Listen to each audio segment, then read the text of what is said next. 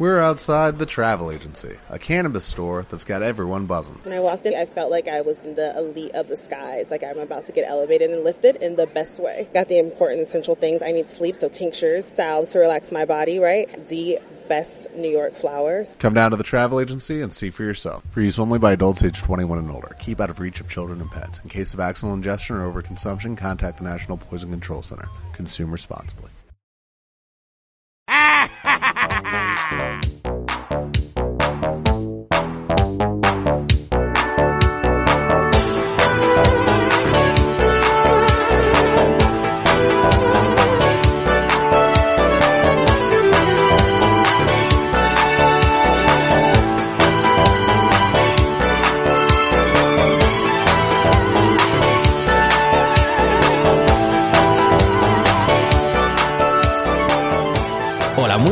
Chicos, chicas, bienvenidos a un nuevo programa de Leaks. Hoy estamos con Ivy, la tenemos aquí. Hola gente, ¿qué tal? Hoy vamos a tratar eh, el concepto de Nintendo App a raíz de las nuevas informaciones que salieron durante el día de ayer de la actualización 10.0 donde se hace referencia a dos modelos de consola, ¿vale? Que esto nadie lo ha comentado.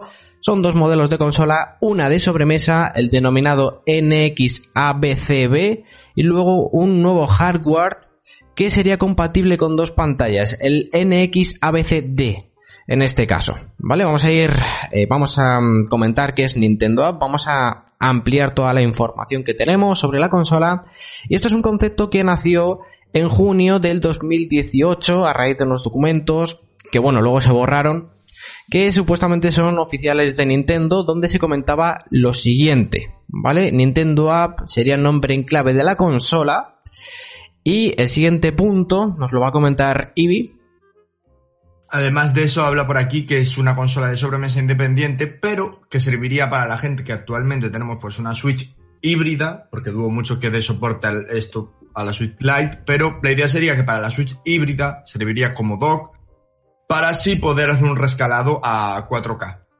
Efectivamente, sí. La consola sería una sobremesa independiente, ¿vale? Con ranura que serviría a modo de dock para Nintendo Switch, ¿vale? Y así poder jugar los juegos de Switch en televisión con mejoras. Eh, y estos juegos se podrían mostrar hasta 4K reescalados no nativos, ¿vale?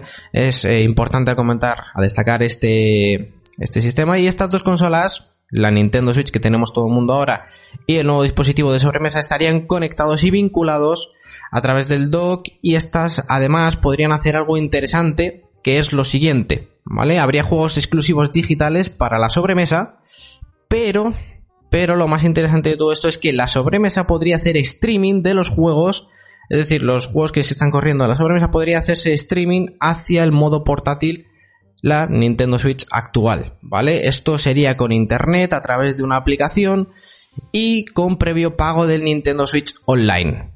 No sé qué pensarás, Evito, de esto. El streaming de un juego de Nintendo App hacia Nintendo Switch vía internet, estemos donde estemos. Mm, el tema ese, creo que ya ese concepto lo habría intentado PlayStation con la PS Vita, si me no recuerdo. Sí, lo único que, claro, esto era, era la misma habitación, a la misma casa.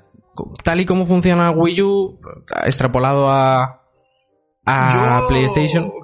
Ah, creo bueno, también, también tenemos el sistema de, de móviles. Ya sabéis que los Xperia tienen una compatibilidad para jugar a los juegos de, de PlayStation también. A través de la PlayStation podías jugar a los juegos en, en el móvil, conectando al mando.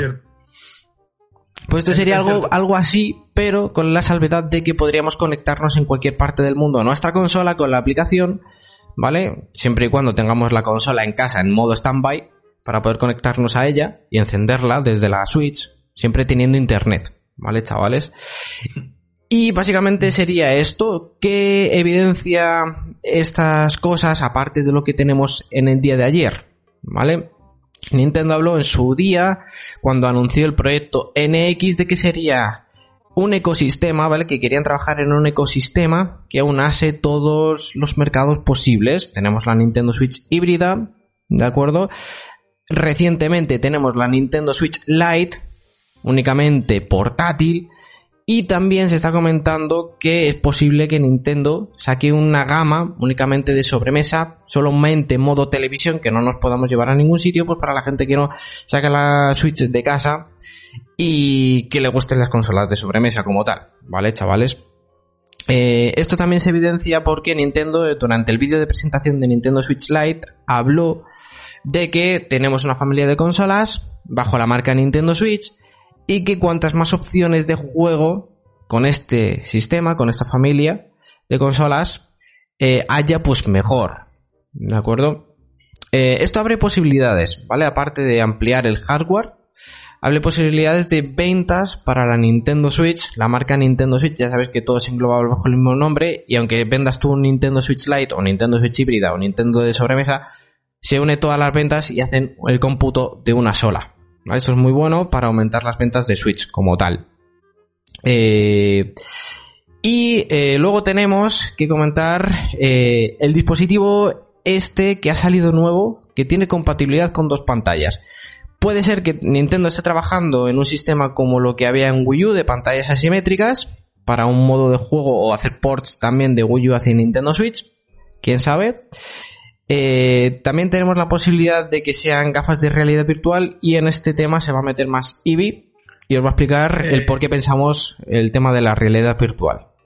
El tema de la realidad virtual, además que yo no, me había acordado de esto, pero me has dado más razones para pensar que esto va a ser así, porque decía Nintendo que quería hacer un ecosistema para apostar por más mercados, así que esto es otro peso más a, a tener en cuenta.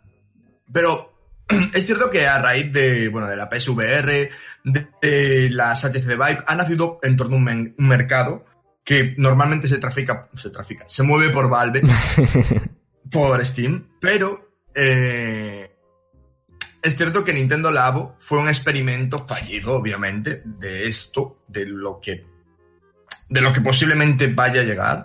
Mm.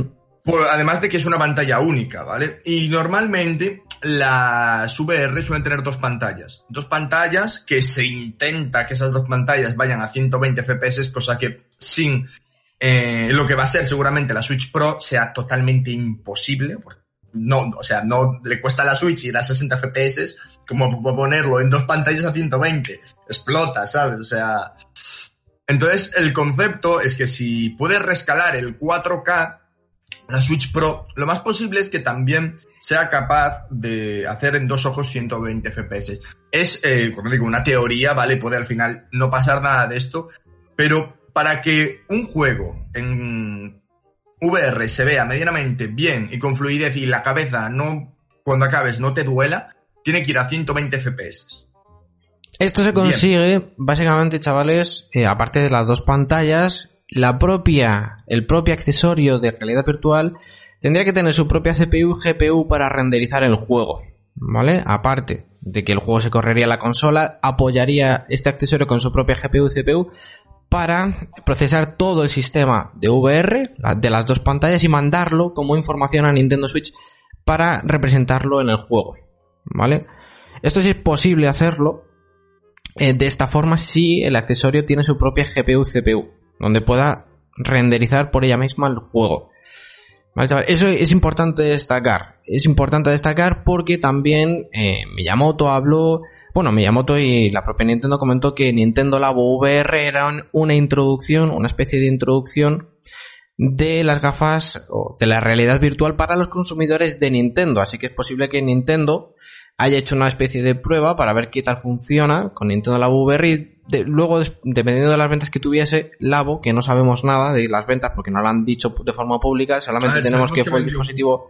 Sí, fue el dispositivo más vendido de VR en el 2019, que fue cuando salió. Desde abril a agosto fue el dispositivo más vendido de realidad virtual. No se saben las ventas exactas porque no las han compartido, pero se sabe que es el dispositivo de VR más vendido del año pasado hasta agosto. Y eh, esto es posible que a Nintendo le haya servido como una especie de prueba de mercado para ver si desarrollar finalmente una realidad virtual exclusiva y eh, dedicada exclusivamente a, esta tecnología.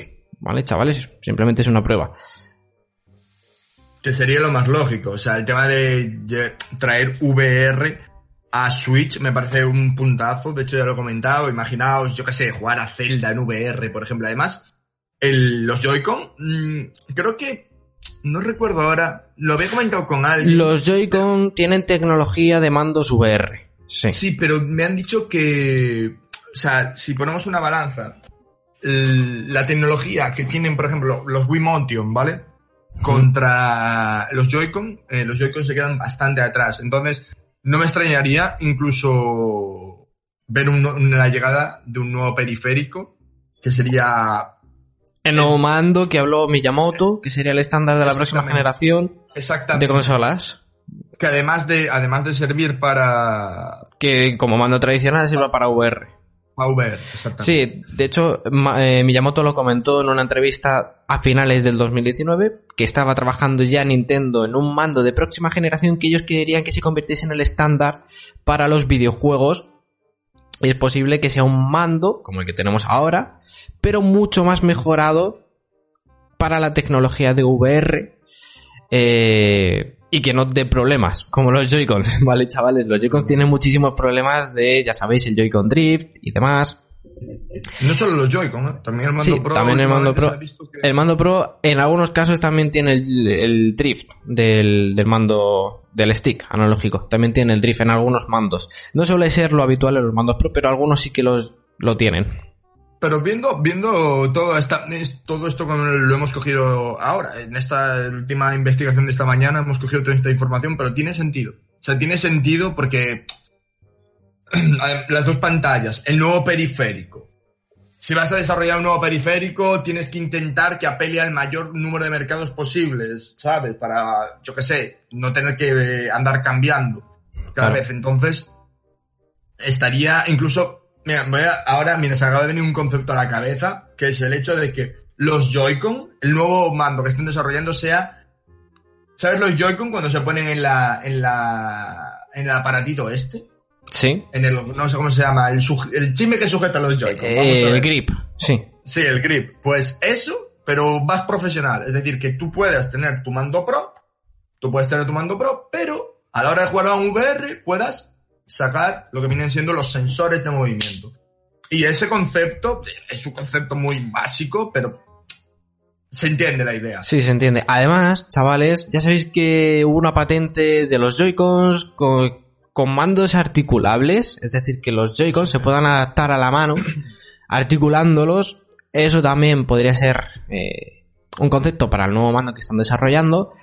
Y tenemos que eh, el nuevo accesorio, el nuevo mando que está desarrollando Nintendo sea compatible con toda la tecnología de realidad virtual para poder jugar en portátil, para poder jugar en sobremesa y tengamos posiblemente una nueva sobremesa y en el futuro próximamente tengamos algo, eh, bueno, la sobremesa Nintendo App, que es lo que llamamos Nintendo App nosotros, y que va a llegar seguramente, y luego aparte tengamos un eh, dispositivo de realidad virtual con las dos pantallas. De ahí que se mencione el hecho de que hay un nuevo hardware que tiene compatibilidad con dos pantallas, si no, porque otra cosa iba a ser. Ya sabéis que, bueno, se está hablando, está hablando aquí Nintendo puede sacar una Switch de dos pantallas, pero eso no tiene ningún sentido, como ya hemos dicho. Eso es imposible. Y otra, otra, otra tecnología es el streaming de pantalla eh, hacia la televisión y luego en modo portátil como lo hace Wii U. ¿Vale? Pero nosotros vemos viable más este concepto de VR que nadie ha apostado por él. Y nosotros vamos a apostar porque sea un dispositivo de VR. El hardware compatible con las dos pantallas. Lo que me parece sorprendente es que no se, no se hable de, de este supuesto periférico nuevo. O sea, si supuestamente... El mando, ¿no? El, el mando que dice Miyamoto que quiere que sea el estándar. Sí, me parece raro porque... Porque, a ver, yo, en mi opinión, este año vamos a tener algo, ¿vale? Ya sea de hardware, como viene... Como vienen diciendo empresas de temas de financiación, temas de inversiones, que Nintendo necesita nuevo hardware, necesita potencia y necesita, pues, ser capaz de frenar la ola que viene con la nueva generación. Ya sea con este periférico o con VR o con Nintendo App, necesitan algo, una barrera, y como lea los comentarios, no, con los exclusivos ya puede Nintendo, eso es mentira, porque siempre entramos en lo mismo. Hemos leído recientemente, chavales, un artículo en Resetera, ¿vale? Bueno, un artículo no es un post en Resetera que han, que han puesto unos No, es un inversores. Es un artículo, es un artículo. Que viene de un, de un tema de, de, una página de accionistas. Sí, eh, pues recientemente una página de accionistas ha comentado, ha expuesto el por qué ellos eh, no invierten o no es buen momento para invertir en Nintendo y han comentado lo siguiente, tenemos ahora mismo el tema del virus, ¿vale? Nintendo en Japón, sobre todo, se está quedando, o sea, tiene problemas para sacar stock de la consola, ¿vale? Eso hace que no vendan como al ritmo que estaban vendiendo hasta ahora.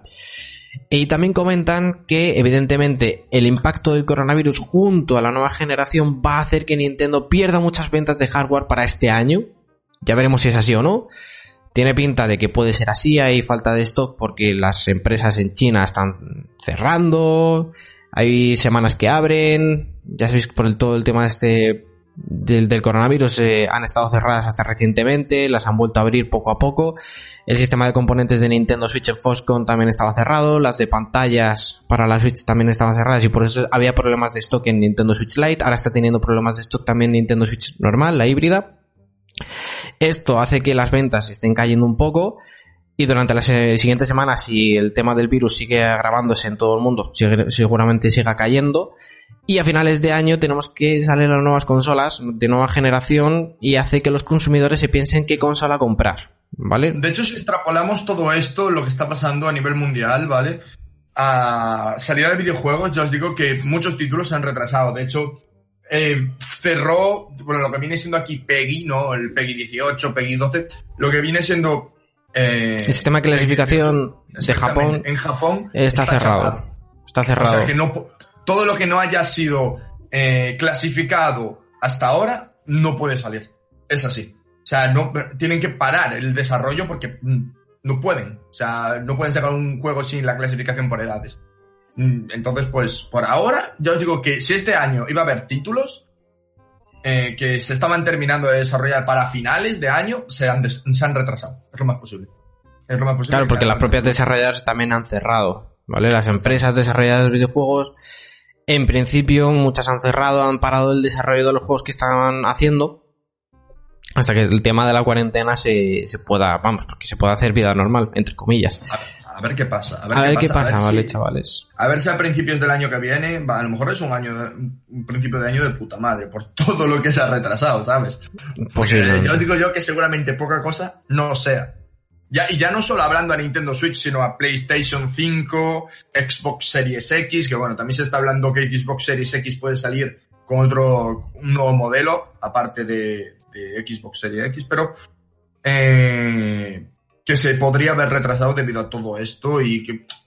Entonces, no sé, eh, estamos con Nintendo, ya sabéis que me voy por las ramas, entonces, básicamente que Xbox, aquí no se libra nadie a recibir hostias, básicamente, por el coronavirus, y que la idea era sacar un, una Xbox mm, solo digital, una Xbox Series X solo digital, pero que se ha retrasado, básicamente. Efectivamente, chavales. Y bueno, nada más. Eh, Simplemente eso, que nosotros apostamos porque el nuevo hardware de dos pantallas sea un dispositivo de VR, que es lo que más sentido ahora mismo tiene. Eh, y luego aparte tendríamos la sobremesa Nintendo App, que llegará, evidentemente. Lo que pasa es que todo esto tiene pinta de que va, a llegar durante el año que viene, no este. ¿Vale? Eh, dispositivos de hardware como tal puede que lleguen durante el 2021, no este año. Ya sabéis, bueno, además tenemos que mencionar una última cosa antes de cerrar el podcast, eh, tenemos que Nintendo Switch salió con Zelda Breath of the Wild de lanzamiento, tenemos que Nintendo Switch Lite salió con Link's Awakening de lanzamiento, y tenemos la teoría de que Zelda Breath of the Wild salga junto a un nuevo dispositivo, una nueva consola de Nintendo durante el año que viene.